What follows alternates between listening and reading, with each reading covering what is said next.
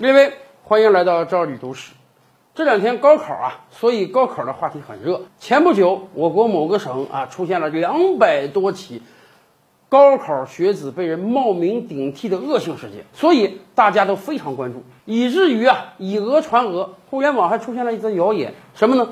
我们先给大家看一张图片，很多人转载这则图片。这是一个录取通知书，上面都是德文啊，咱们也看不懂。据人家讲，这则录取通知书是发给谁的呢？是发给纳粹元凶阿道夫·希特勒的。故事啊，说的有鼻子有眼。人家说啊，在一九零七年的时候，希特勒呢，作为一个美术爱好者啊，学画画的学生，去这个维也纳考学。当年呀，奥匈帝国维也纳艺术学校已经录取希特勒了啊。在这封信中，人家还大加赞扬希特勒的美术作品。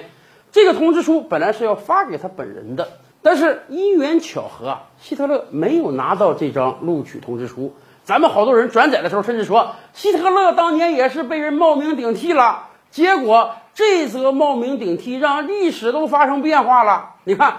本来希特勒画画很好，他应当入读这个知名大学，学个三五年之后呢，人家有可能成为一个知名画家，从此醉心于他的艺术事业。可能世界历史上再出现一个宋徽宗般的人物，但是不会出现一个希特勒般的人物了。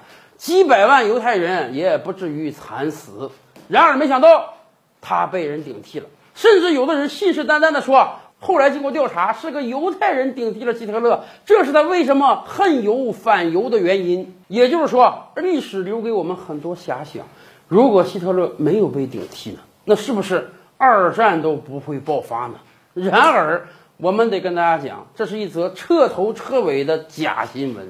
这张图片啊，大概几年之前就出现在互联网上，它是奥地利的一个小的新闻网站。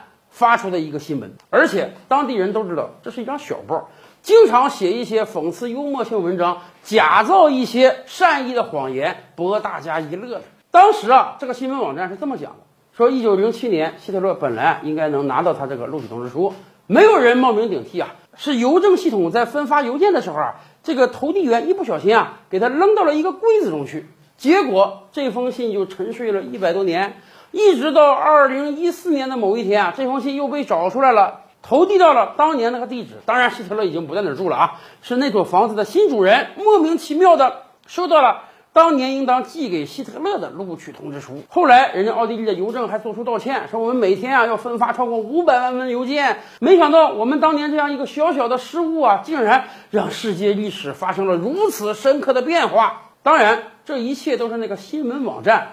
做出来的一个假新闻，哎，正好到了高考了，哎，被我们国家很多人给转引过来，告诉我们，原来希特勒也被冒名顶替了。